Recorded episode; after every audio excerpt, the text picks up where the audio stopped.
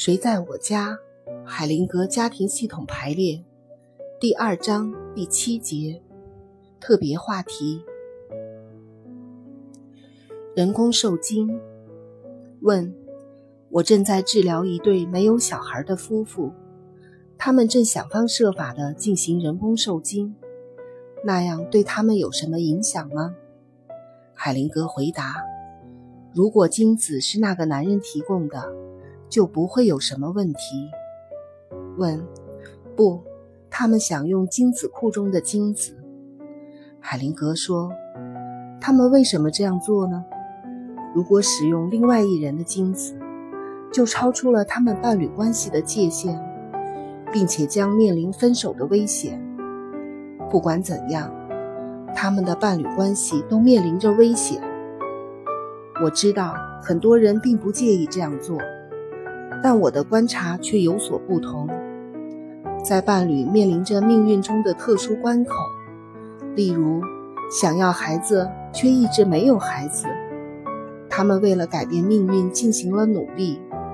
他们必须小心翼翼地面对自己的成果。依靠技术改变命运，并不像某些人想象的那么简单。它对系统造成的影响无法预测。常常会超出自己的接受范围。例如，假设一个丈夫不育，他的妻子为了怀孕而和其他男人发生性关系，或者进行人工受精，她就难以接受丈夫不完整的形象，伴侣关系就埋下了隐患。如果她还想和丈夫保持伴侣关系，就要接受丈夫的一切。包括他的缺陷，否则他就应该离开他，承担一切后果。故事，我想嫁给他。一个男人因为有病而不能生育，他让妻子去找一个男人借种，并表示生下小孩后会如同挤出，养大成人。他的妻子找到一名演员，受孕并生下一个女孩。不久，他们的婚姻就触礁了。她遇到另一个男人，再次怀孕，并嫁给了他。大女儿一直把她第一任丈夫当成亲生父亲，但奇怪的是，每当女儿在电视上看到那个男演员，她就会说：“我想嫁给他。”最后，那个女人告诉了自己的女儿真相。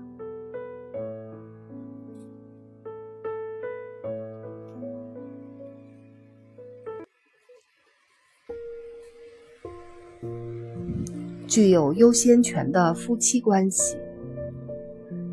问：我处理过一些家庭，伴侣把孩子的需要看得高于一切，我的印象却是。当孩子拥有太多的自由或太多关注时，他们并不感觉到安全。您能谈一谈孩子和伴侣之间的关系吗？海灵格说，在家庭里，父亲和母亲之间的关系是最基本的关系，是伴侣身份的基础。伴侣关系提供的力量，造就了好的父母。在有良好的夫妻关系支撑的家庭里，孩子才会感到有保障。当父亲和母亲双方尊重自己并相互尊重时，孩子的感觉最好。那么，父母和孩子之间的关系就成了夫妻关系的延续和完善。孩子是他们之间爱的肯定和嘉许。当父母彼此相爱时，孩子就会觉得轻松自如。爱的本质和表达方式是关键的问题。父亲的爱对女儿产生好的影响，是通过妻子表达给女儿的，要走一段弯路。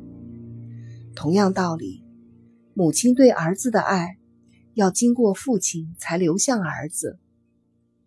当父母通过这样的方式爱他们的孩子时，对孩子的爱就会把他们紧紧地联系在一起，孩子也会感到自由和安全。男人和女人结合在一起，他们首先成为伴侣，而后才能成为父母。伴侣关系在父母关系之前出现，拥有优先权。通过孩子体现出他们的亲密融洽，体现出男人和女人在生理上和客观上的结合。虽然在生物学的功能上，伴侣的结合是为了种族和个体生命的延续，但是夫妻关系对于亲子关系来说，仍保持着系统上的优先权，像树根支持和滋养树叶一样。首先出现的伴侣之间的爱，支持和滋养着他们对孩子的爱。在一个家庭中，如果父母对孩子的爱比他们之间的爱重要的多，爱的法则就会被扰乱，家庭就会面临不能正常发挥功能的危险。解决问题的办法是，夫妻之间的爱要享有优先权。在家庭排列中进行这一步时，你能马上看到，孩子觉得父母是相称的一对，他们很放松，每个人都感觉良好。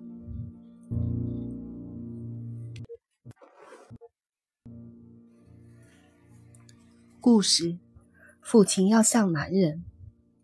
一个男人希望满足自童年就有却仍未满足的需要，一个女人也想如妈妈爱孩子一样爱她的伴侣。出自这个目的，他们结婚了。在他们的孩子来到世上之前，他们一直都相当满足。当女人分流出一部分爱给孩子时，丈夫觉得不被重视，因而嫉妒。开始和儿子竞争妻子的注意力，这个女人也感到她被丈夫抛弃，觉得没有得到应有的回报。儿子在二人中间不知所措，不能和任何一方建立应有的连结，深深的感到失落。后来，父亲重新设定自己的位置，像伴侣中的男人那样对待伴侣。并和儿子建立起父子关系，儿子便从失落中解脱出来，像个孩子一样感觉到平静。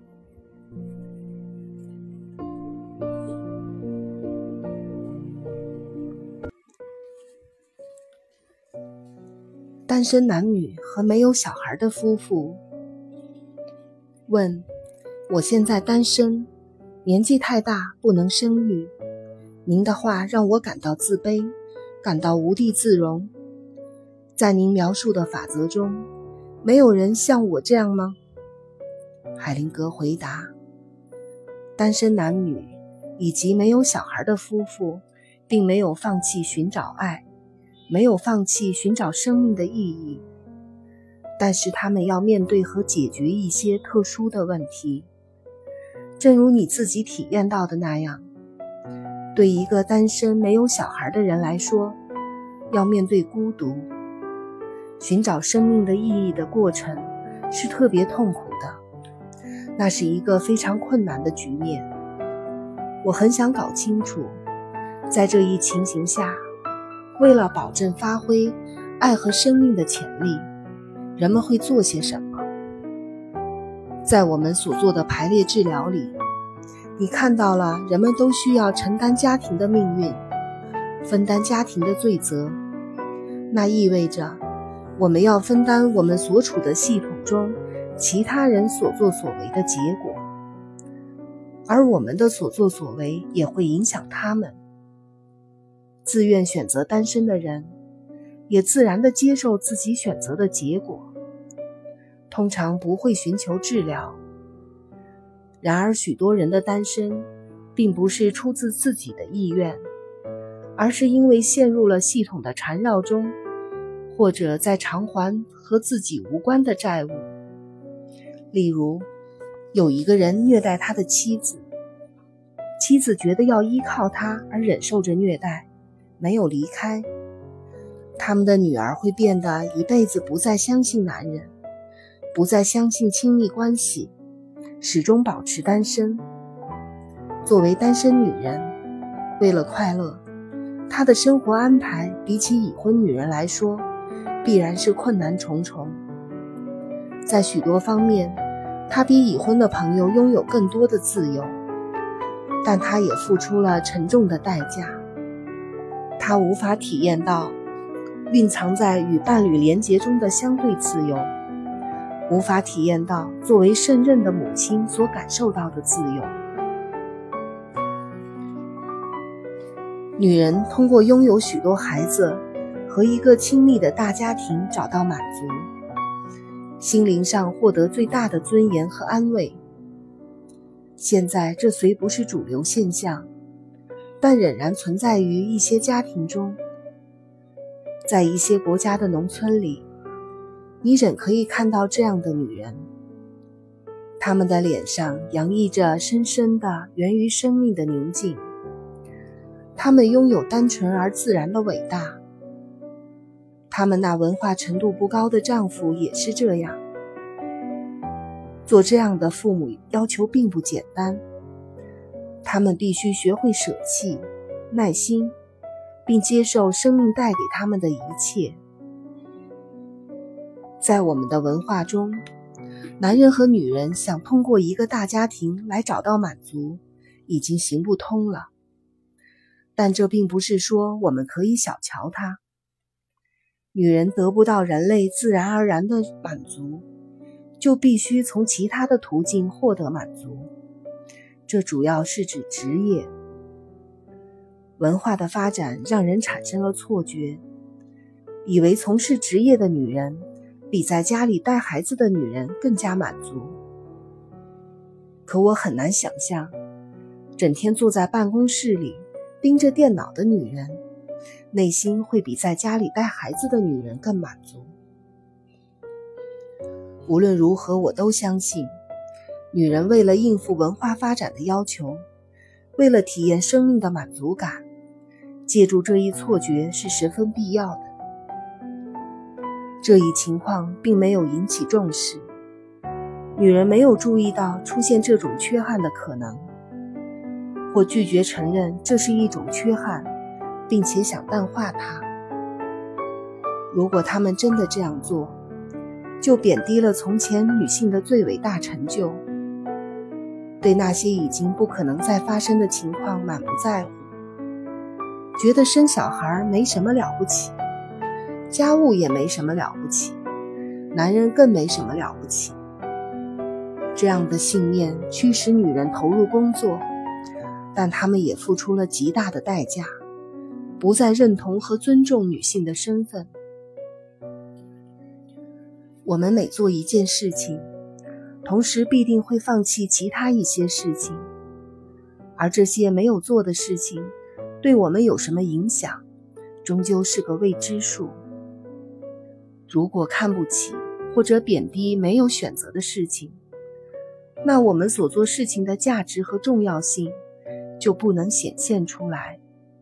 也就是说，如果尊重那些没有选择和没有完成的事情，那么被选择的事情就更有价值了。有些情况下。有些人不可能或不希望结婚生孩子。如果充分意识到放弃的东西的价值，理性的做出选择，他就能从这不容置疑的损失中获取女性力量，升华为新的生活方式。男人也可以用同样的方式获取男性的力量，尊敬那些自己没有选择的事物。会让自己的生活出现截然不同的面貌，在失去的同时，却有意外的收获。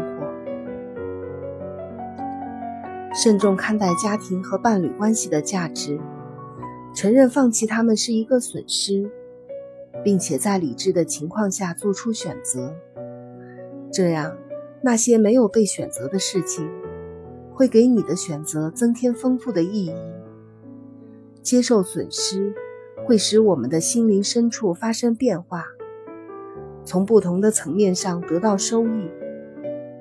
虽然我们并不完全清楚为什么会这样但这并不妨碍那些没有被选择的受我们尊敬和重视的事情继续发挥影响。